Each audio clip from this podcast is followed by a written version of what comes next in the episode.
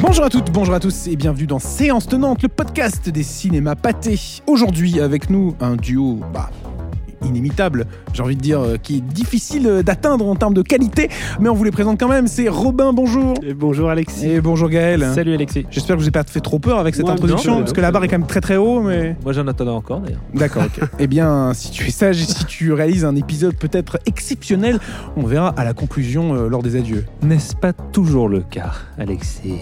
Oh là Non, pardon, Yves. Lecoq autour de la table, les guignols de l'info reprennent euh, dans Séance Tenante, bien sûr. Alors, cette semaine, euh, au-delà de ces imitations de qualité, bien sûr, mais on sent qu'elle était timide parce que euh, ça a commencé, C'est ça. ça a commencé avec ta voix normale et ça s'est fini avec un ancien président de la Cinquième République, bien sûr. Envoyez-nous euh, par message privé le nom de ce président pour tenter de gagner des lots. Ne le faites pas, il n'y a rien à gagner. C'est un faux jeu, c'est terminé les jeux pour l'instant. Bref, euh, si tu veux faire une imitation, tu as ta carte, Ah, hein, non, Robin. non, Non, mais tu as ton petit joker imitation. Très bien. Il vient de le Je- je cramer. garderai pour. Euh, il vient de le cramer. Cette semaine, on va donc parler euh, du troisième opus des aventures d'Hercule Poirot, porté par Kenneth Branagh, à savoir Mystère à Venise. On va également revenir sur la suite des aventures d'un autre personnage iconique du cinéma, à savoir Lannon, dans Lannon, euh, la malédiction de Sainte-Lucie. Puis, on partira à la rencontre de Michel Gondry, le réalisateur du Livre des Solutions, qui est notre invité exceptionnel cette semaine dans Séance Tenante, le réalisateur euh, de films cultes tels que Eternal Sunshine of Spotless Mind. Est-ce que je l'ai dit euh, avec un accent anglais assez satisfaisant pour toi, C'était parfait. C'était parfait. Très bien. D'autres films de Michel Gondry, peut-être? L'écume des jours. Oui. Soyez sympa, rembobiné. Euh, The Green Hornet. Ah oui, oh, Hornet, oui. attention Oh là là là là. Euh, si, euh, Human Nature. Aïe. Euh, euh, euh, Gazole et. Non, Microbe et Gasoil, Ah, là. mince. Et c'est ainsi que se termine ce petit jeu. Voilà, qu'on pon- Il y en avait d'autres, avait vous avez pu le constater, on a calé euh, tous les Bloc jeux party. vraiment dans les trois premières minutes euh, de l'épisode. Comme ça, on s'en débarrasse le plus vite possible. Bref, donc on rencontrera Michel Gondry euh, dans quelques minutes. Et puis ensuite, on parlera d'un des autres grands rendez-vous de la semaine, à savoir Un métier sérieux, le nouveau film euh, de Thomas Lilti, à qui l'on donne notamment euh, Hippocrate, première année, bref, et j'en passe, avec son casting prestigieux. Mais, donc, nous commençons, si vous le voulez bien, Bien avec sûr, nous sommes prêts. mais tu, tu sais pas ce que j'allais dire. mais dans- mais j'ai l'impression que quoi qu'il arrive, t'étais plutôt, plutôt chaud, je, quoi. je suis prêt là pour tout. Ok, ok, Tout ce que ok. tu peux nous présenter, Alexis. Bon, pff, qu'est-ce qu'il est sympa, en plus d'avoir un physique exceptionnel. Euh, donc on commence avec le premier film de la semaine, à savoir Mystère à Venise, un film de et avec Kenneth Branagh, mais aussi Jamie Dornan et Michel Yeo.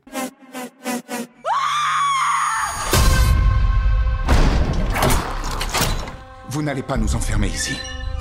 Une femme est morte. Personne ne sortira tant que je n'aurai pas le coupable. Un fantôme l'a tué. Il doit y avoir une explication rationnelle à tout cela. Admettez pour une fois que la situation vous dépasse. Mystère à Venise, c'est donc le troisième opus, de ce qui est désormais une trilogie au final. hein. C'est comme ça qu'on appelle. euh, c'est le terme qu'on utilise dans, dans le cinéma Ouais, trois volets, trilogie. Merci pour ton expertise. Euh, à très bientôt. Tu peux, tu peux nous, quitter. C'est donc le troisième opus des aventures d'Hercule Poirot, campé euh, tant derrière la moustache que derrière la caméra par Kenneth Branagh, qui donc interprète le euh, célèbre héros des aventures euh, d'Agatha Christie, le célèbre héros euh, belge, bien sûr, comme euh, il aime tant le rappeler euh, de- à l'écran, puisqu'avec son, Avec son accent. avec son magnifique accent. voilà. Ah, C'était- bon. Que C'était pas mal. c'était alors, je- Alors, il aurait dû me dire de fermer les yeux. oui. Devine qui c'est. et d'aller un peu plus loin. et d'aller un peu plus loin dans l'imitation. Mais c'est vrai que c'était assez saisissant. En tout cas, je vois que tu as eu deux imitations, que ça veut dire que Robin a également le droit maintenant à deux imitations. Enfin bon, bref. Euh, Mystère à Venise, c'est donc euh, la suite euh, de ce qui est donc désormais une trilogie, puisqu'en 2017, le premier opus, première adaptation, avec peut-être le, plus connu de tous les ouvrages d'Agatha Christie, c'était donc Le crime de l'Orient Express, réalisé en, sorti en 2017, en 2022, cinq ans après, c'était Mort sur le Nil, et là déjà un an après, c'est Mystère à Venise. On l'a vu avec Gaël, c'est un film, moi c'est mon préféré des trois. Voilà, je- je- j'annonce, je, place ça là. Toi, tu en fais ce que tu veux de cette information. Mais c'est un film euh, assez atypique dans, le, dans, dans la trilogie, si on peut considérer qu'il y a un, comment dire, un univers commun euh, graphique, enfin, du moins de mise en scène, dans le sens où c'est un film euh, ben, déjà un peu effrayant. Mm. Qui ne- ce qui n'est pas forcément le cas des deux précédents opus. Euh, c'est un film que je trouve vraiment très beau visuellement. C'est-à-dire que moi j'avais un petit souci avec les deux premiers quand même en termes de, ça sentait beaucoup le fond vert, euh, je trouve. Sauf qu'il y avait quelques soucis de, euh, de- de- d'immersion dans l'univers dans lequel on voulait nous emmener. Alors j'aimais bien le premier, avec son approche, euh, le, le huis clos dans un train et comment tu joues avec la, la géographie du train pour raconter ton histoire. Même chose avec le 2 sur le bateau. Mais là, je trouve que la façon qu'il filme, la façon avec laquelle il filme Venise est très jolie. Et puis une fois qu'on est dans ce manoir dans lequel va se passer donc la nuit d'Halloween, puisque en anglais c'est The Halloween Party, si je ne dis pas de bêtises, en Halloween français. Party. Et en français, C'est c'est la le fête du potiron. la fête fête du du potiron, ouais. potiron. Très joli titre. Très joli, tout à fait. Et du coup, euh, adaptation euh, euh, moins connue quand même Exactement. que euh, le crime de l'Orient Express ou euh, Mort sur le Nil, qui ont déjà eu, euh, qui ont déjà fait l'objet de nombreuses adaptations. Moins Euh. connu, mais, euh, mais c'est un, c'est un roman qui est très très cher aux fans d'Agatha Christie. C'est-à-dire qu'effectivement, ça fait pas partie des grands, euh, des, des- des grands romans, enfin en tout cas des, des romans les plus célèbres de, de la les- Reine du Crime. C'est vrai que pour les voilà, euh, à titre voilà. perso, moi je connaissais pas Non, non, non, mais, mais par contre, c'est euh, un de ceux, euh, surtout ceux qui aiment Hercule Poirot, euh, qui, qui l'aiment beaucoup parce que, euh, parce que effectivement, euh, même dans le roman original, euh, Poirot se heurte à une espèce de truc un peu irrationnel, un peu. euh, un bah, qui va bouleverser sa façon de mener une enquête Exactement, au final. exactement. Parce qu'il voilà, euh, lui est très pragmatique, très cartésien. Là, euh, Voilà. il se passe des choses qui font que le doute s'installe. Euh, je, je trouve ça super que justement Kenneth Branagh aille vers des œuvres qui n'ont pas déjà fait l'objet d'adaptation et on sent qu'il a, un, je pense, un, un amour pour le personnage qui est flagrant et euh, pour euh, bah, bah, aussi pour l'autrice et toute la série justement euh, des Hercule Poirot euh, en livre et pas que par rapport à ce qu'il avait euh, vu déjà de fait dans le cinéma. Mais ce que je trouve intéressant, moi, avec cet épisode, c'est que, enfin, tu l'as dit, Alexis, mais on, on quitte le, le- le- presque. Moi, j'aime bien les deux précédents euh, épisodes, hein, par ailleurs, mais on quitte les clichés. Du, de l'adaptation d'Agatha Christie, c'est-à-dire on Mm. quitte euh, le côté euh, les riches, euh, les riches soit sur un bateau, soit dans un train, le, le côté tourisme de pacotille, un peu, enfin l'exotisme comme ça de, de façade. Hein, ouais, final, voilà. Euh, pour aller vers quelque chose de pour aller qu'il annonçait d'ailleurs à mon sens dans le précédent c'est vraiment pour ça que j'aime la trilogie moi dans son ensemble pour aller vers l'exploration de l'intimité de Poirot en fait le problème il est le même que quand on fait Sherlock Holmes ou quand on fait James Bond ou comme comment donner euh, de, de la densité et de la caractérisation à des personnages de papier qui ont parfois euh, 50 voire 100 ans euh, d'années d'existence? Comment les rendre modernes? Comment euh, se les réapproprier? Et je trouve que Branagh, il fait ça de manière hyper intéressante. Euh, J'adorais par exemple l'histoire de la, euh, la backstory de la moustache dans, dans, dans le précédent. film, ouais. Que je trouvais vraiment euh, à la fois euh, très amusante et en même temps euh, Très une touchante. manière, ouais, une manière euh, euh, vraiment euh, innovante de, de, de caractériser le personnage. D'explorer un personnage Voilà. où au final, on- quand c'est vrai quand on pense aux aventures de- d'Hercule Poirot, on pense pas forcément au personnage en particulier, à part sa capacité à résoudre les enquêtes, Voilà. mais surtout euh, au personnage qu'il va côtoyer et au meurtre à résoudre. Puis on sent qu'il se sert euh, des traumas qu'il donne à son personnage euh, dans le passé pour euh, le caractériser dans le présent. Et ça, c'est aussi intéressant. Complètement. Ce qui est vraiment intéressant dans cet épisode, c'est que euh, c'est l'histoire d'un homme, je vais pas spoiler le film évidemment, mais c'est l'histoire d'un homme qui au début du film est quasiment mort, euh, en tout cas en retraite, euh, et qui va face à un cas qui voilà qui, qui, qui va lui poser des problèmes euh, énormes, qui va être obligé de, de, de- de quasiment ressusciter. Je trouve que il y a un enjeu dramaturgique qui est, euh, qui est très fort. Je me demande Oui. Si le changement radical qu'il opère à la fois dans le style, parce que tu as raison, c'est beaucoup plus beau, beaucoup plus riche, c'est aussi très resserré sur le personnage. Il y a des, des mouvements, euh, c'est très, très, très cadré, très fermé. Et puis il joue aussi avec le genre de l'horreur, quand Oui, même, ce qui est assez Ouais, inédit. ouais, complètement. euh, Il faut s'y préparer un peu psychologiquement, Ouais, ouais, mais il y a ouais, pas mal de jumpscares. Tu vois, Ouais, par ouais, exemple, ouais. il y a ce truc un peu de, Il de ouais, ouais. d'effroi. euh, Il y a ça. Et je me demande si, si la, la- la- le, le fait d'avoir fait Belfast entre les deux films, euh, en tout cas d'avoir tourné Belfast entre- après euh, Mort sur le Nil, a pas été Belfast, qui est une autobiographie, hein, quasiment, euh, vraiment le récit de son enfance, avec, euh, avec, les traumas qu'il a pu connaître euh, pendant la guerre civile en, Irlande.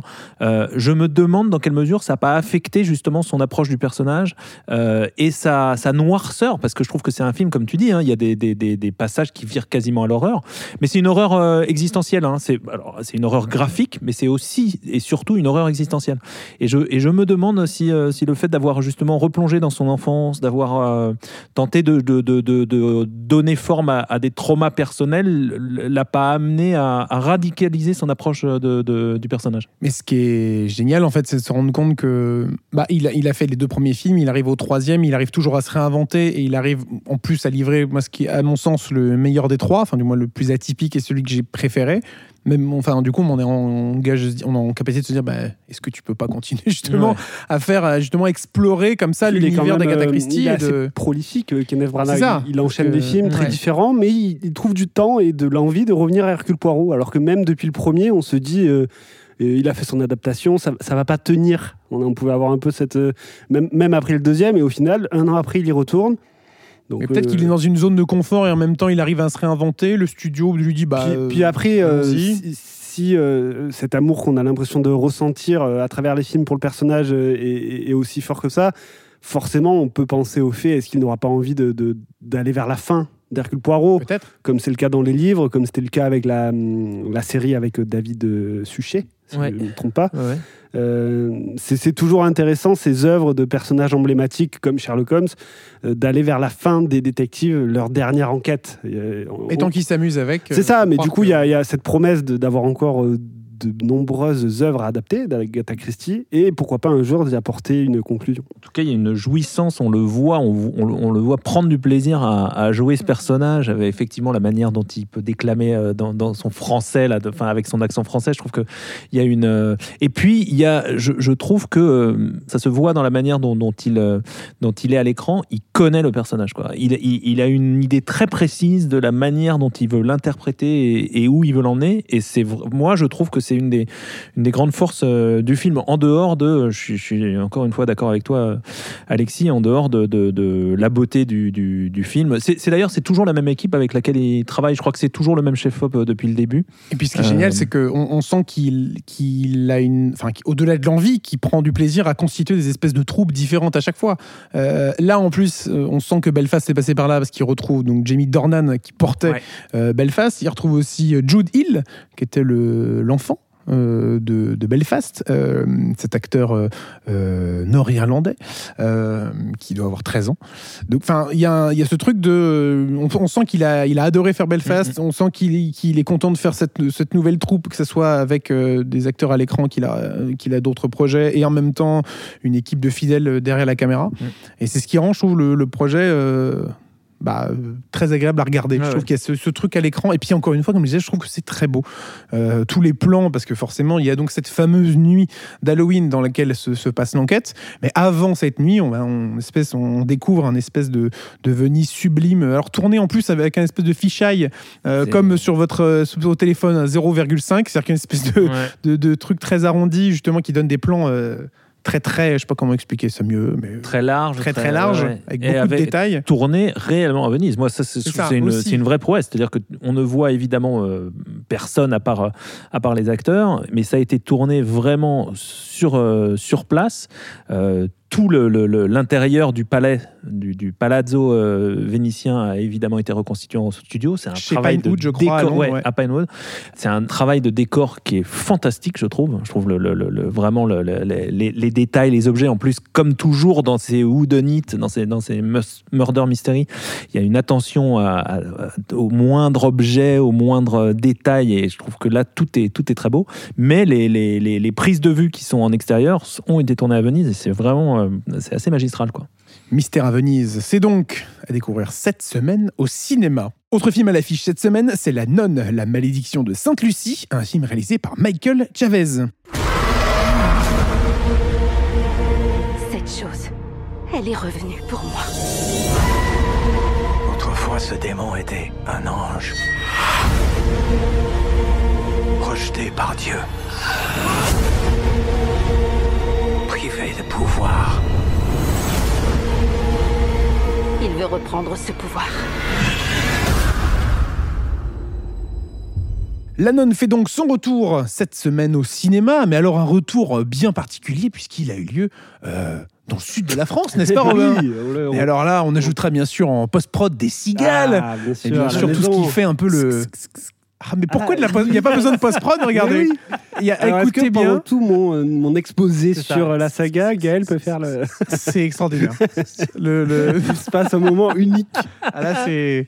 Si ça, ça donne pas envie aux gens d'aller voir le film, je Mais sais surtout pas. que je fais les cigales dans la nonne, euh, la malédiction de Sainte-Lucie. Bien sûr. Voilà, Bah oui, tu es au générique de fin. exactement. Très bien. Avec le soutien du CNC de la région sud. Euh, Robin, donc. Oui, le retour de la nonne. Alors, donc deux choses, effectivement. D'abord, film tourné euh, en France et plus particulièrement à Aix-en-Provence. Euh, donc la nonne qui, euh, en tout cas, ce film de la nonne qui va prendre place dans un couvent au XVIe siècle. Non, pour, pour resituer un petit peu la nonne, c'est donc un personnage qu'on retrouve. C'était mon deuxième point, mais je Ah. commence par ça. Mais non, mais c'est une transition que je t'offre. c'est- vrai, elle est, elle est parfaite, elle est toute trouvée. Je, vais m'en saisir. Une perchouille. Euh, la nonne, personnage donc de la saga Conjuring. La saga Conjuring qui a été euh, initiée par James Wan, qui a euh, très vite euh, donné un nouveau souffle un petit peu au cinéma d'horreur. On pense donc à Conjuring ou à Insidious, avant qu'il euh, aille notamment vers DC Comics avec Aquaman. Donc Conjuring, les dossiers Warren, qui est sorti en 2013, qui vient décrire les, ou en tout cas une partie en tout cas, l'histoire vraie des époux Warren, qui étaient donc ces chasseurs de fantômes du siècle dernier, qui ont eu euh, lors de leur vie euh, différents cas euh, d'exorcisme et différents cas de chasse aux fantômes, avec voilà tout ce que cela ce que cela peut entraîner et qu'on croit ou pas évidemment. Mais en tout cas, c'est un sujet parfait pour un film d'horreur. Les Conjuring, les dossiers Warren, qui a très bien marché, qui a été suivi par deux suites. Le deuxième Conjuring, le cas Enfield en 2016, toujours réalisé par James Wan, avant qu'il laisse la main à Conjuring sous l'emprise du diable, à justement Michael Chavez, qui est donc le réalisateur de La Nonne 2 aujourd'hui. Et la boucle, elle est comment? Elle est bouclée. Alors Merci. presque. Ah parce non, elle n'était pas bouclée. l'univers Non, il Conjuring manque- il euh, pas là, évidemment. Annabelle. Bien sûr. Donc Conjuring qui a... Ah, L'expert. qui, euh, Bah, c'est ça, moi j'ai un œil euh, sur le cahier de Robin, tu vois, donc euh, là vraiment je suis incollable. Ah, il est incollable tant que le cahier est ouvert. Oh. Oh non, la page est tournée. Dommage. Euh, Annabelle, donc, euh, voilà, Conjuring qui, euh, en plus de développer ses propres histoires de fantômes, posait à travers quelques scènes ou quelques hum, détails des euh, personnages qui ont inspiré des spin-offs. On pense à la poupée Annabelle qu'on voyait euh, dans la chambre, euh, un peu la chambre aux horreurs. euh, Oula, oula, tu commences un peu à me faire peur. Attention avec euh, cette description bien trop précise. Euh, non, mais voilà, les, les époux Warren avaient une pièce euh, particulière avec euh, de, de différents euh, artefacts hantés, dont la euh, poupée Annabelle dans sa vitrine, qui a fait l'objet donc de trois films également, Rien que ça. euh, de 2014 à 2019, et la fameuse nonne qui est apparue dans le deuxième film Conjuring lors d'une scène euh, effrayante, euh, a fait donc l'objet de son premier film en 2018, La nonne, et du second aujourd'hui. Il a bossé ses dossiers, Alors, Warren. Oh maintenant il s'appelle Robin. Ah non Allez. Et pour finir, ce Oui, tour ah, d'horizon, c'était pas terminé. dernier film de la saga Conjuring, Ah. La malédiction de la Dame Blanche, également réalisé par Michael Chavez en 2019, Bien sûr. qui est un petit peu plus déconnecté J'en ai vu aucun. des films, J'ai vu la note. Évidemment. un peu plus déconnecté des films Conjuring, mais euh, voilà, qui fait partie un peu de cette même de ce même Conjuring universe. La malédiction euh, De Sainte Lucie, un film donc à découvrir en IMAX, en Dolby Cinema, en 4DX et même en Screenix.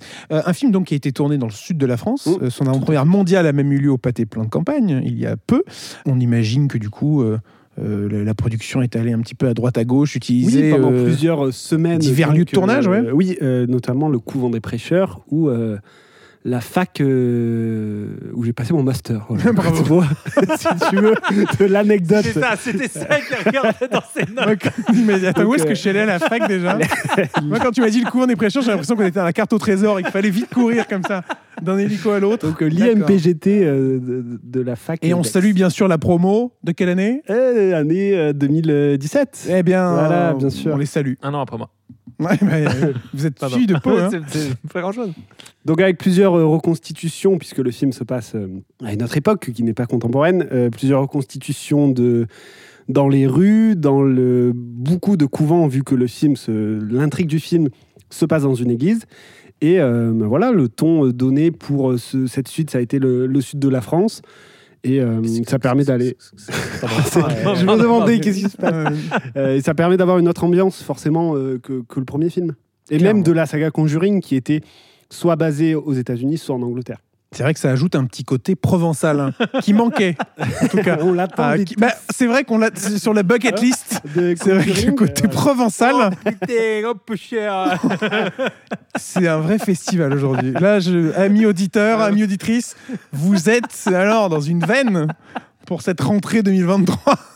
Alors vraiment, je n'ai pas les mots pour décrire euh, la chance qu'on a tous de, de profiter de ça. Et encore nous, on l'a eu en direct. Alors imaginez le, le bonheur que, que c'est. quoi. La nonne, la malédiction. merci, euh, en tout cas, euh, merci à vous deux, bien sûr, pour votre participation sur ce film. La nonne, la malédiction de Sainte-Lucie, ça sort donc cette semaine, on l'a dit, dans tous les formats, euh, dans les cinémas pâtés. Un autre film qui sort cette semaine dans un autre genre, mais alors dans un genre bien différent, c'est un film qui a notre label, l'autre regard d'ailleurs.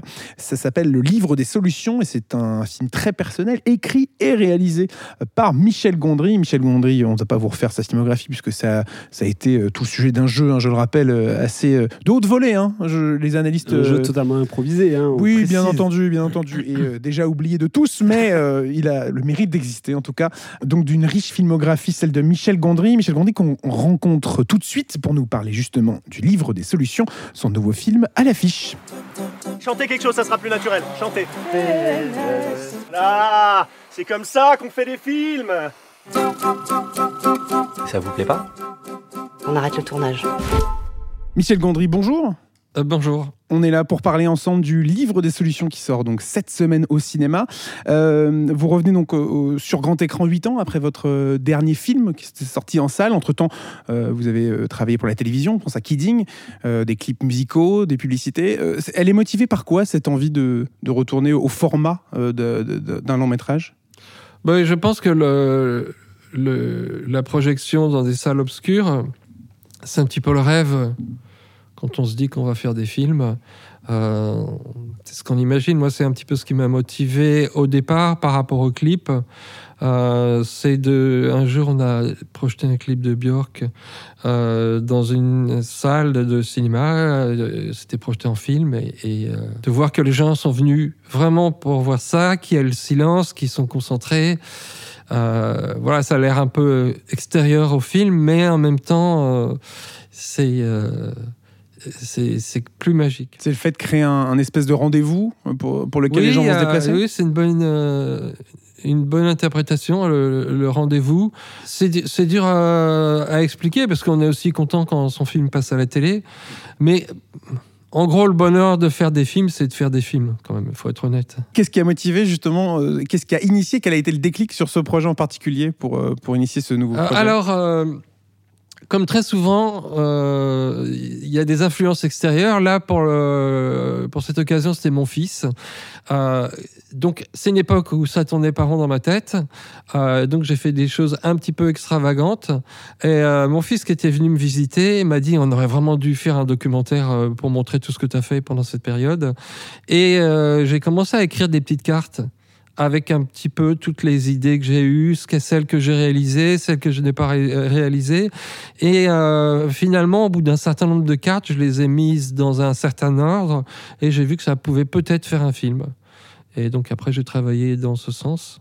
Et euh, il y a eu un, un scénario euh, qui a d'ailleurs a été perdu pendant euh, peut-être six mois. Il était enfoui dans mon ordinateur et personne n'arrivait à le retrouver. Donc il aurait vraiment été très possible que le film n'existe pas. Et c'est mon assistant de l'époque qui a bidouillé l'ordinateur et qui a ressorti le script. Et grâce à lui, on a pu faire le film.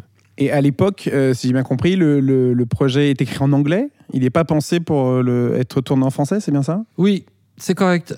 En fait, euh, au départ, j'avais un petit peu peur que ça soit un peu proche de, de ce qui s'était passé au niveau temps et au niveau réalisme de ce qui s'est passé euh, dans cette période que, que j'ai illustrée, quand- que nous avons illustrée.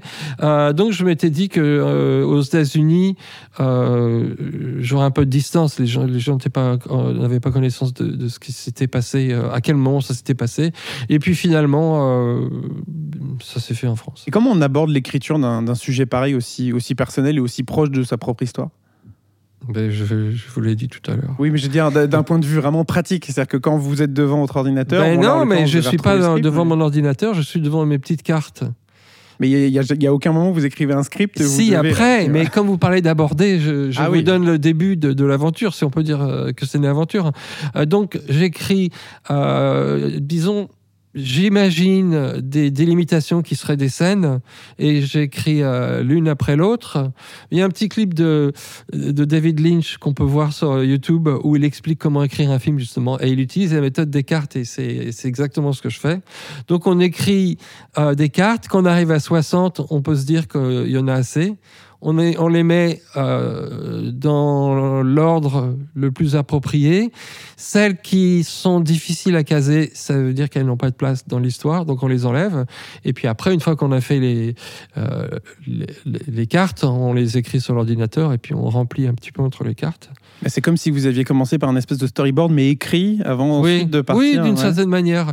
Mais euh, ce qui est vraiment agréable ou génial même quand on commence à écrire, c'est euh, lorsque les, euh, les personnages parlent tout seuls. C'est-à-dire qu'on a du mal à suivre euh, ce qu'ils sont en train de dire. Euh, c'est un petit peu comme quand on, par exemple, on imagine qu'on a une dispute avec un ami proche ou avec sa compagne ou peu importe, et on, fait les dialogues dans sa tête. C'est-à-dire qu'on on fait bon, notre partie du dialogue, on la connaît parce que c'est soi, et on imagine ce que l'autre va dire, et finalement la discussion, elle va à, à vitesse normale. Euh, euh, et ça se passe un petit peu au bout d'un moment, les personnages commencent à exister dans l'histoire et ils se mettent à parler tout seuls. Alors on transcrit. Et alors, avant de parler du tournage, euh, parler un, parler un petit peu du, casting, euh, j'ai cru comprendre qu'il y avait un autre acteur qui avait été envisagé si le film avait été tourné en anglais. Oui, mais Est-ce qu'on Je peut le trouve pas que- non, c'est pas la peine parce que C'est pas la peine. c'est c'est pas la peine. Il a pas fait le film. euh, on n'a pas le film euh, fait le film euh, de, de cette manière-là. de cette manière-là en anglais et, et- et Pierre Ninet, c'est mon, mon premier choix. Et comment justement Pierre Ninet il arrive de- dans, dans votre tête quand- on avait une sorte de relation parce qu'il m'avait choisi comme parrain il y a une au César dizaine d'années au César. Et on est gardé en contact et puis je l'ai suivi j'ai vu sa carrière euh, vraiment décoller j'ai vu la qualité de son jeu et, euh, et puis euh, la nature de sa personnalité était à- avait quelque chose de commun avec la mienne dans le sens où euh, il, il joue pas sur le- l'excès de masculinité pour euh, pour trouver son sa spécificité. Et euh, ce qui est mon cas aussi pas forcément par choix mais par nature donc euh, bon en gros euh, il était pas pas super viril euh, comme moi je ne le suis pas et donc ça pouvait coller et puis surtout il avait pas bon de, toute manière c'est un acteur génial et il n'avait pas peur de, du ridicule ou d'être irritant. Donc bah, j'étais en confiance et ça s'est super bien passé. Et sur l'expérience même de tournage, comment vous avez réussi à, retranscrire ce que vous aviez en tête, ce que vous avez fait sur le scénario dans le film? Parce que c'est vrai, quand on découvre le projet, enfin le film terminé, il y a cet esprit, euh, on a presque l'impression dans un cocon avec des, choses faites de, de briques et de broc. Moi, je retrouve beaucoup de ce que j'avais adoré dans Soyez sympa en bobiné, avec toutes ces petites choses à droite à gauche. Euh, Comment ça se passe un tournage comme celui-ci? Bah, déjà au départ, euh, finalement, quand on a décidé de, le faire en France, j'ai décidé de le tourner dans les lieux, dans la maison dans laquelle s'étaient passés euh, les faits.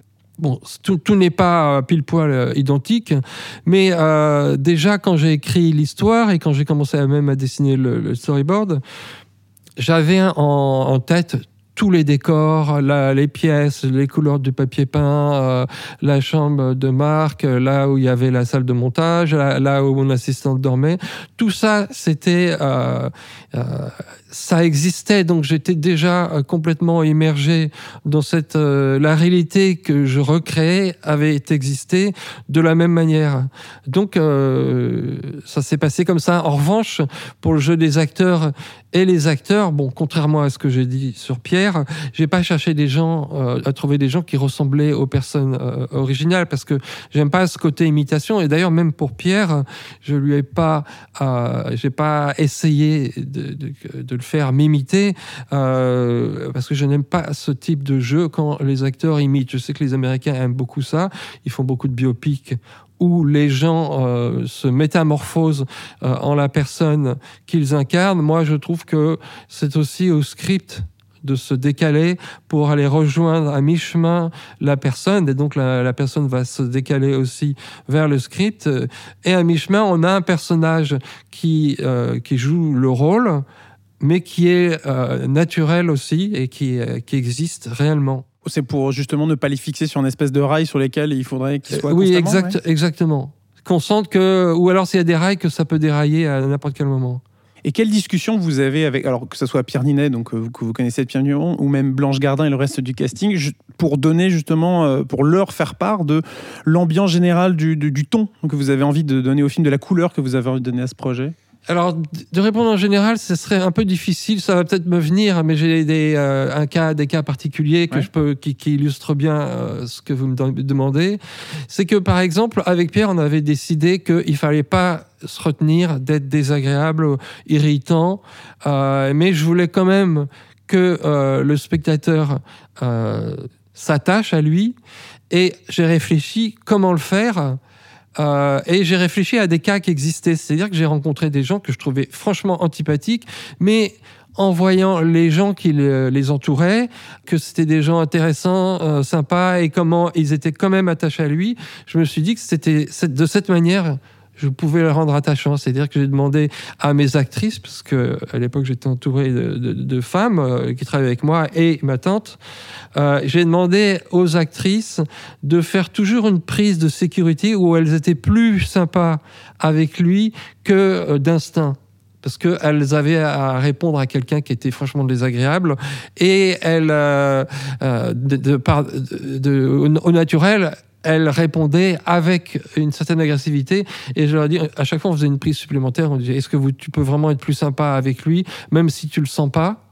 Et on a utilisé beaucoup ces prises, ce qui fait que le regard de, de- ces filles autour de lui font que on se dit qu'il n'est pas si euh, euh, énervant ou, ou pourri que ça. Et donc ça, c'était avec euh, Pierre Ninet, mais par exemple avec Blanche Gardin, quel type d'échange vous avez avec elle Mais ça, ça Ouais. fait partie. Même Ce que je viens de hein. vous dire, ça Ouais. fait partie de types d'échanges. Alors, par rapport à, à, à Blanche, je ne sais pas à quel point on en a parlé euh, ou pas, mais son regard sur lui sur les autres est, euh, tellement juste que finalement, elle n'a pas besoin euh, de parler pour être euh, présente et, jouer le, le rôle qu'elle a joué. Et puis, elle avait observé un monteur ou une monteuse et elle, a eu, elle avait des petits gestes comme par exemple quand Marc euh, part dans sa chambre et laisse tomber le, le défilement du film, elle, avant de le suivre, elle arrête le film euh, sur la table de montage. Et ça, c'est vraiment un réflexe de quelqu'un qui a l'habitude de monter. Et euh, parce que finalement, elle avait qu'un bouton à pousser. En général, il n'y a pas beaucoup de, de boutons à pousser quand on monte. Mais ces petites choses, elle les savait bien. Et puis, en général, voilà, il y a un autre exemple qui est vraiment flagrant. C'est que quand on a joué la scène où il dirige l'orchestre, elle le regarde et normalement dans l'histoire, elle devait partir sans y prêter vraiment attention pour montrer que lui, il en faisait une montagne, mais qu'en réalité, c'était pas si terrible que ça. Et je lui ai demandé de donc de faire ça en plein milieu de la séance, de partir pour finir son montage, continuer son montage. Et elle m'a dit, mais je comprends pas pourquoi je pars, parce que moi, ce que je vois là, c'est magique, c'est merveilleux, et euh, euh, mon personnage, il, de- il devrait être émerveillé et, et, euh, quand même être se, se réjouir du moment. Et j'ai tenu à garder mon idée. Je lui ai dit non, non, je voudrais vraiment que tu partes et qu'on on voit que tu t'intéresses pas tant que ça à ce qu'il fait. Et puis alors on l'a fait comme ça. Et puis après, pendant une semaine, j'ai réfléchi à ce qu'elle m'avait dit euh, et je me suis dit bon, les acteurs parfois, ils ont quand même des idées que nous, auxquelles on peut pas penser. Euh, et j'ai fini par admettre ou à comprendre qu'elle avait une super idée et que c'est ce qu'il fallait faire.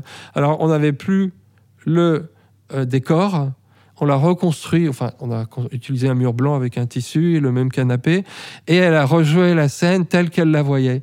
Et en fait, elle a eu super raison parce que ça avait, ça apportait une ambiguïté, une richesse à leur relation. C'est-à-dire que ça explique aussi pourquoi elle a cet attachement envers Marc et, que euh, parce que ben, quand même des fois une fois de temps en temps il fait un truc quand même, même assez euh, resplendissant on pourrait dire et euh, donc on, on le voyait à travers son regard et, et ce qu'elle disait parce que du coup elle dit à, à Frankie Wallach euh, non non mais reste regarde c'est incroyable euh, et euh, bon voilà. Donc j'essaye de garder mon, idée de, de, de la scène et du, du- de la direction de l'histoire mais quand même il faut que je sois ouvert aux propositions des acteurs parce que euh, ils connaissent des choses dans les personnages que moi je ne peux pas voir parce qu'ils ils le vivent plus ou moins et euh, il y a d'autres moments euh, où ça s'est passé. C'est-à-dire que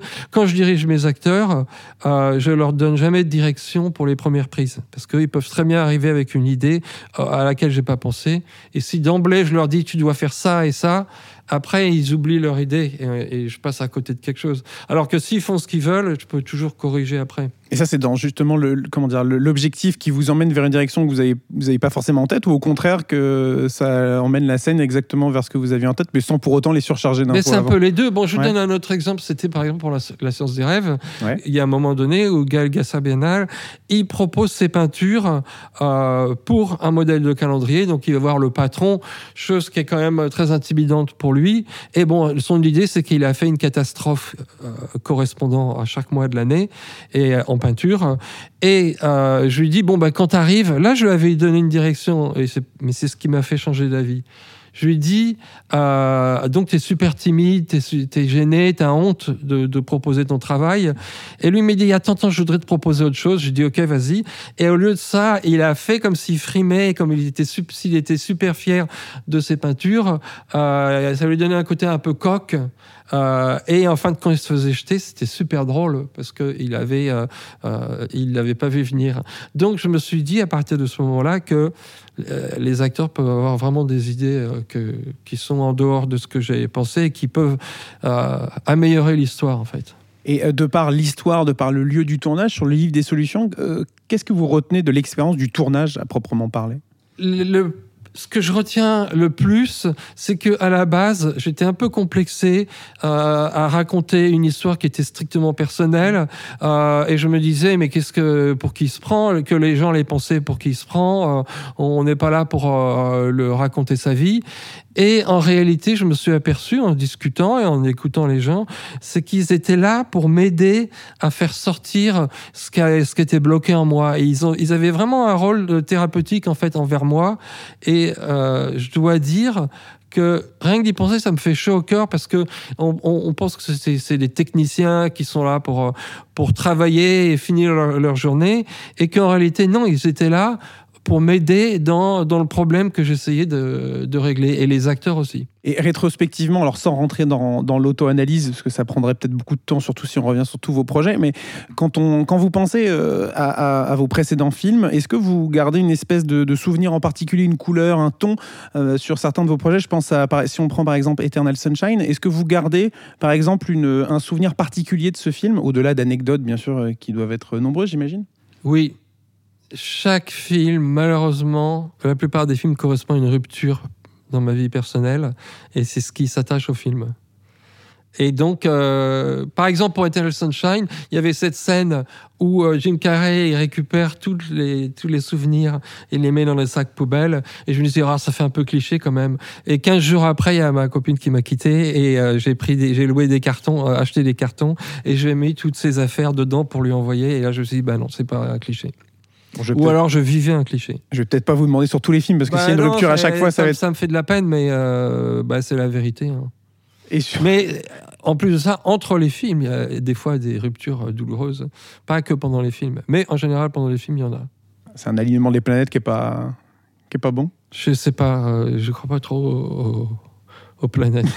Je, voudrais bien les visiter, mais voilà. C'est un autre sujet. Mais et, et sur, sur le livre de solutions, qu'est-ce que vous pensez que vous garderez? Parce que là, on a encore euh, forcément la promo, le film sort euh, cette semaine, mais qu'est-ce que, qu'est-ce que vous pensez garder de- d'une expérience comme celle-ci? Il y a plusieurs choses, mais notamment la- peut-être la première qui me vient à l'idée, c'est la, la projection qu'on a faite à Cannes. Et il y avait une salle, je sais pas, 800 personnes, et les gens ont ri non-stop du début à la fin, à un point, puisqu'on parlait de planète, que je me suis senti sur une autre planète. Je, ne- j'avais pas l'impression de regarder un, film de moi. Euh, j'avais, c'était extrêmement agréable, hein, je vous cache pas. Euh, j'avais l'impression d'être dans une dimension différente euh, parce que quand, quand les gens s'arrêtaient de rire, il y avait un nouveau gag et reprenaient le rire. Je sais pas euh, si c'est vraiment euh, dû que au film. Je pense que les gens ils avaient envie de rire à ce moment-là aussi. Mais bon, ça c'est quelque chose de très marquant. Et il y a le tournage aussi euh, où on a tourné sur les lieux de, cette maison où j'ai passé tous mes étés, enfin la plupart de mes étés, et on habitait dans des petits, des petits chalets sur le plateau à côté. Enfin, c'était, il y avait un- vraiment euh, l'envie de se lever le matin pour aller, euh, pour aller filmer. Et on en parlait au début de la rencontre, et là vous venez de le mentionner avec Cannes, mais c'est quel plaisir de retourner vers la salle de cinéma? De, de près de Aujourd'hui, vous présentez le film en, en amont de sa sortie. C'est quel plaisir de, de retrouver ce chemin-là? Et celui des Je, je spectateurs sais que ça, ça fait partie du, du, euh, de comment approcher la, la discussion sur le film, mais je le vois pas trop comme un, un trou. Et puis euh, quand même, bon, déjà il y a eu le- les deux ans du Covid qu'il faut quand même, je pense honnêtement, enlever. Euh, euh, j'ai fait pas mal de choses. C'est dur, c'est dur à expliquer parce que j'ai fait des choses où, où on me posait des questions, donc j'ai continué à faire cette, cette, euh, Cet exercice? cet exercice, oui. Euh, ben non, mais c'est sûr que de voir le film projeté en salle et puis euh, d'avoir des réponses, des, des- des- des réactions positives et après euh, faire parler, euh, parler avec les gens, c'est des choses qui sont agréables. Sinon, plus généralement, quel plaisir vous avez à, à présenter un film sur grand écran, tout simplement, et euh, par rapport à Ben, l'expérience même de la salle, quoi. Je regarde pas mal de projections parce qu'on les regarde différemment avec les, les spectateurs. Je me dis, tiens, chaque fois, puis il a bien travaillé. Euh, par exemple, il y a aussi en grand, on voit plus les mouches euh, dans le film. Et je me, je me dis que ça trahit le fait qu'ils ne réagissent pas aux mouches. euh, parce qu'ils sont en train de jouer leur personnage, ça trahit le fait que ce sont des acteurs. Bon, c'est pas du tout un problème. Vous pensiez que ça allait être plus anecdotique que ça, quand vous étiez en salle de montage ou même pendant le tournage? Bah, en plus petit, on voit moins les mouches. C'est une façon de voir les choses. On n'y pense pas. De toute façon, on pense à la prise et à autre chose. Et en gros plan, euh, alors là, les mouches, elles font euh, 15 cm de grand, euh, de taille, euh, c'est impressionnant. Enfin bon, euh, c'est que je parle, euh, c'est anecdotique, anecdotique ce que je raconte, mais vraiment, on voit. Surtout qu'on a tourné dans les Cévennes, il y a le vert des arbres, y a l'eau des rivières, tout ça, quand c'est projeté en grand, et que c'est tourné euh, avec une, une- qualité d'image euh, qui est quand même excellente, on va dire, je- sans, sans me vanter. Non, on peut de le dire. façon, je n'en suis pas entièrement responsable, ou, ou voire pas du tout. Euh, c'est sûr, c'est incroyable. C'est ce qu'on a, c'est euh, c'est ce qu'on a rêvé depuis le départ et ça se passe. Et ça, c'est un, c'est un projet que vous aviez en tête de- depuis quelques années? Non, moi je pensais pas que c'était un film au départ. Je voyais pas du tout comment faire un film et puis. euh, que même ce script qui était perdu, au final, Oui. vous pensiez que c'était. Et aussi, j'avais en tête des films qui parlaient de tournage d'autres films et je les trouvais un peu énervants. Alors je m'étais dit, je vais pas en faire un. Et au final. Et ben j'en ai fait un. Mais euh, quel sentiment aussi, alors on parle de l'expérience de la salle, mais de, de- on dit que le film appartient au public une fois qu'il sort sur grand écran, donc à partir de- du 6, mais euh, sur un film aussi personnel, est-ce qu'il y a un, euh, quel sentiment vous avez justement de, de le livrer au public et du fait que ça y est, vous pouvez plus, le, il plus y toucher, le montage est terminé, le tournage encore plus? Mais à propos de ça, le film était complètement terminé, Mm. mixé, étalonné. Et Françoise Lebrun, qui joue euh, Denise, qui joue ma tante, elle m'a fait une suggestion drastique de couper deux scènes que je pensais très importantes. Et comme j'ai fait pour les autres acteurs, j'ai dit non, non, mais c'est pas possible. Et puis après, pareil, au bout d'une semaine, ça m'a taraudé et je l'ai essayé et ça, ça a emmené le, film euh, plus haut. Quoi. Ça a vraiment aidé le film. Euh, donc, le film il avait beau être fini, je pouvais encore le retoucher.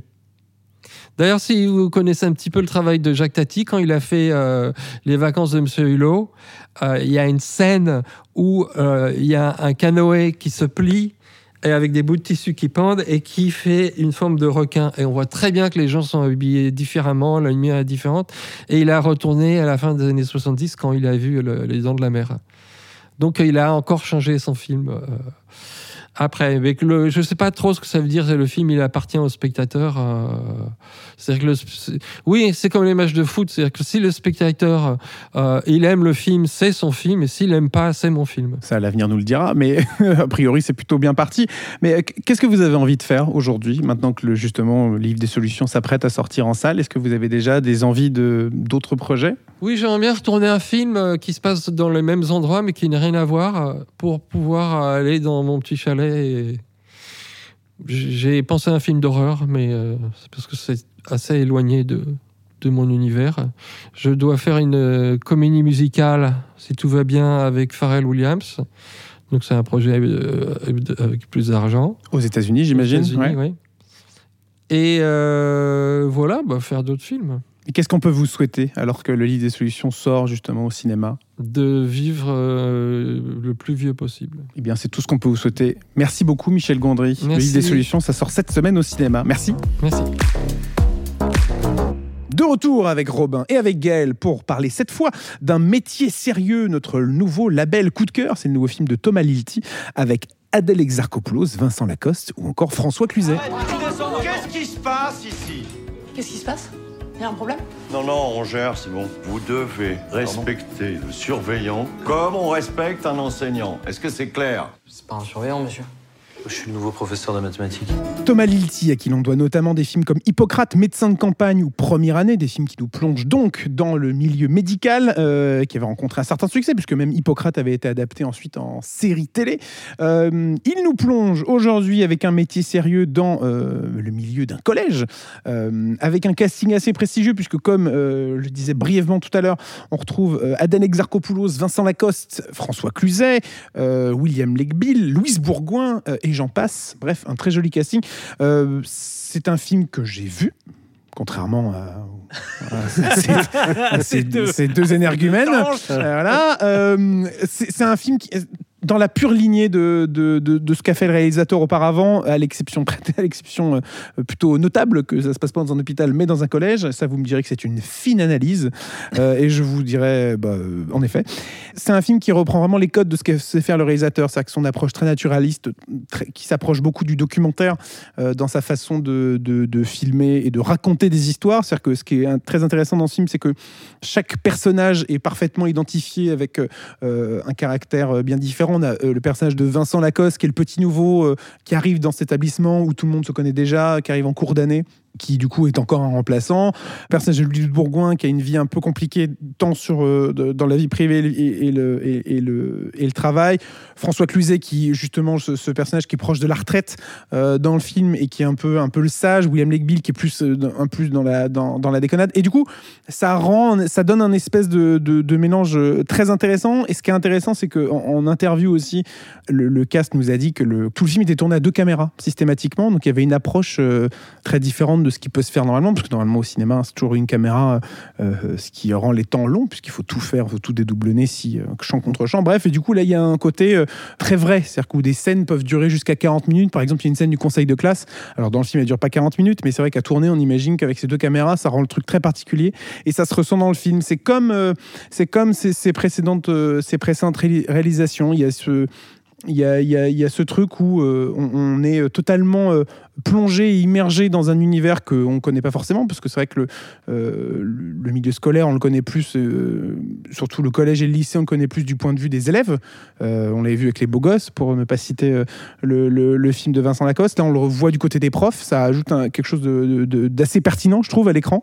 Et ça en fait un, un- très joli film, avec justement pas des enjeux extraordinaires, parce qu'on est dans une année scolaire avec forcément des hauts et des bas. Et ça rend le truc très intéressant. Et voilà, nous avons parlé euh, donc de ces quatre films qui font l'événement euh, pour les sorties de ce 13 septembre 2023.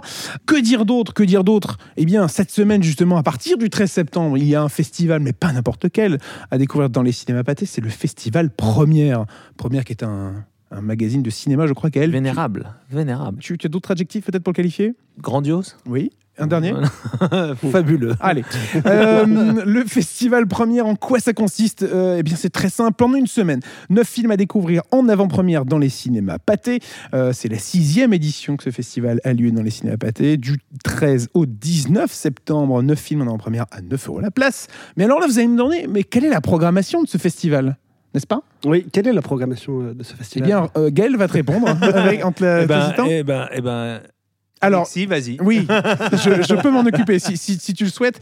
Euh, on retrouvera le film La Tresse, on retrouvera Acide de Juste Philippot avec euh, Guillaume Canet, euh, Dogman, Flo, L'Abbé Pierre, nouveau film de Frédéric Tellier, mais aussi Bernadette avec Catherine Deneuve, Marilyn et son juge, un film avec Michel Blanc et Louane, Nouveau départ avec Franck Dubosc et Karine Viard, ou encore le fabuleux Règne animal de Thomas Caillet pour clôturer ce festival le 19 septembre.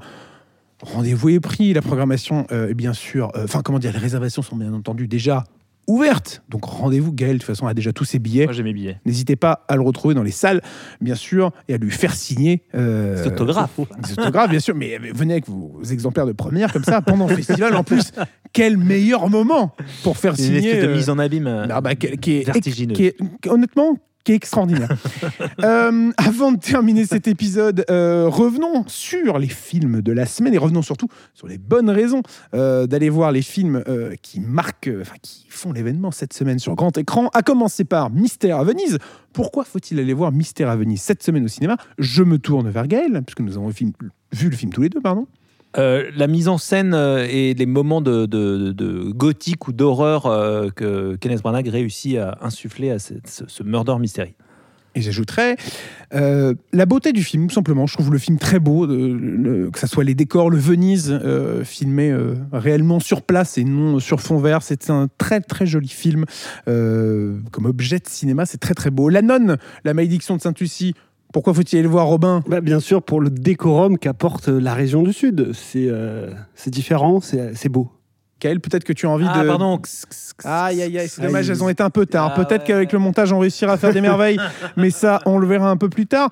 Euh, pourquoi faut-il aller voir le livre des solutions, Gaël? Alors moi, il y a une scène que j'adore, euh, qui est la, la scène euh, où euh, Pierre Ninet, donc le réalisateur, euh, se retrouve face à un orchestre, ne connaît pas la musique, n'a pas de partition et va, va faire surgir les notes euh, de cet orchestre par sa pure euh, incarnation et son pur euh, voilà sa, sa, sa, sa, folie en fait. C'est vraiment une scène qui à mon avis résume assez bien le cinéma de Michel Gondry. Et j'ajouterais pour le côté, euh, comment dire, minimaliste du film. euh, ce- cette espèce-. Exactement, cette espèce d'aventure justement euh, où il se réfugie dans cette petite maison dans les Cévennes pour aller tourner le film. Et il y a un ce côté euh, un peu fait de briques et de broc qui est, qui est très très intéressant. Également, un métier sérieux. Pourquoi faut-il aller le voir? Je me pose la question à moi-même puisque je suis seul à avoir vu autour de la table. A priori, vous l'avez toujours pas vu depuis le. Toujours pas. Pour son réalisme, euh, pour son approche, comme je disais tout à l'heure, euh, documentaliste, et puis euh, aussi pour son casting euh, assez fabuleux, euh, que je ne répéterai pas une nouvelle fois, mais euh, qui, est, euh, qui est vraiment brillant à l'écran. Bref, c'est la fin de ce 37e épisode déjà de Séance Tenante, saison 2 bien sûr. Merci beaucoup à vous deux d'avoir été avec nous. Merci Robin. Merci beaucoup, Alexis. Et merci Gaël. Merci Alexis. On se retrouve la semaine prochaine pour de nouvelles aventures en espérant que Lisa soit avec nous autour de la table. Vous avez un message pour elle Reviens. Pareil.